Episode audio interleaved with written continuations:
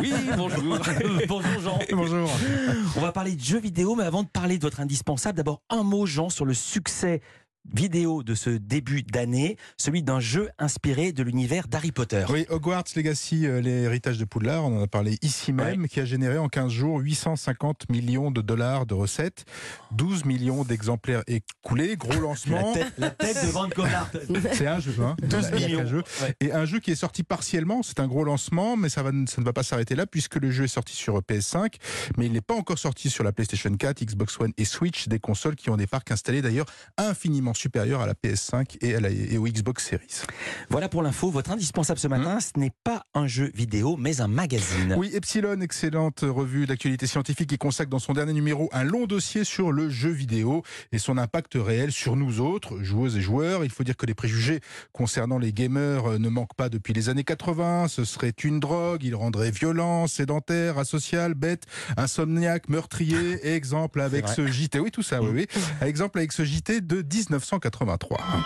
La mâchoire est crispée, le regard fixe, les gestes saccadés. Les symptômes sont clairs, le diagnostic sans appel. Ces enfants sont atteints d'un mal très contemporain, la passion des jeux vidéo. 240 000 consoles vendues l'année dernière en France. Après les États-Unis, l'Angleterre et l'Allemagne, nous sommes donc atteints, nous aussi, par cette épidémie. Ah oui, c'est une maladie grave. Hein. Ouais, maladie C'était grave. en, c'était en 83, ils avaient 20 ans. On est 40 ans plus tard, ils en ont 60. Et rien n'a changé. Ça serait bien de les retrouver. Oui. ils sont très très bien, non? Ah mais je pense qu'ils sont très très bien. Aujourd'hui, ne- bah, ce qui a changé, c'est que nous sommes 3 milliards, 3 milliards de joueuses et de joueurs sur la planète. De fait, les études sérieuses commencent à tomber. C'est ce que nous révèle donc ce magazine Epsilon. Neuroscientifiques, psychologues, sociologues, les chercheurs ont eu le temps d'analyser hein, et la base nécessaire pour évaluer, eh bien finalement les effets des écrans sur nous et nos enfants. Première constatation de ce dossier, il n'existe aucun lien entre jeux vidéo et violence. Le sujet est étudié depuis le début des années 90 et selon un chercheur en psychologie et en santé numérique à la Haute École de Santé de Genève, ce serait plutôt les personnes ayant déjà des traits de personnalité agressive qui auraient tendance à aller sur ces jeux violents. Petit bémol quand même, en particulier pour les enfants, au-delà d'une pratique quotidienne raisonnable, cela se répercute sur le développement, car le jeu prend du temps sur celui alloué à l'éducation et aux interactions sociales. Autre conclusion, Jean, la dépendance aux jeux vidéo n'est pas prouvée. Non, le terme addiction euh, ne fait pas consensus. L'Organisation mondiale de la santé lui a préféré trouble de l'usage des jeux vidéo. Selon un rapport regroupant 53 études dans 17 pays, moins de 2% de la population mondiale serait concernée par ce trouble. Et euh, les phénomènes tels que l'effet de manque, hein, c'est l'effet le plus connu, en tout cas pour ce qui concerne les drogues, eh bien, euh, bah, elles sont rarement rencontrées dans le jeu vidéo, voire pas du tout, chez ces mêmes personnes qui sont atteintes d'un usage problématique. Mais ça rend pas forcément heureux. Non, aucun lien Ça me fait marrer. Non, non, mais non, mais voilà, non, mais voilà, bah, c'est- ça rend pas violent, mais ça rend pas heureux non plus. Voilà, c'est comme ça. Aucun lien avéré entre le temps passé à jouer et le bien-être du joueur. Conclusion d'une étude de d'Oxford au terme d'une enquête menée quand même sur près de 40 000 personnes. Et quant à l'impact sur le sommeil, il n'y a pas encore assez d'études réalisées pour émettre une quelconque conclusion.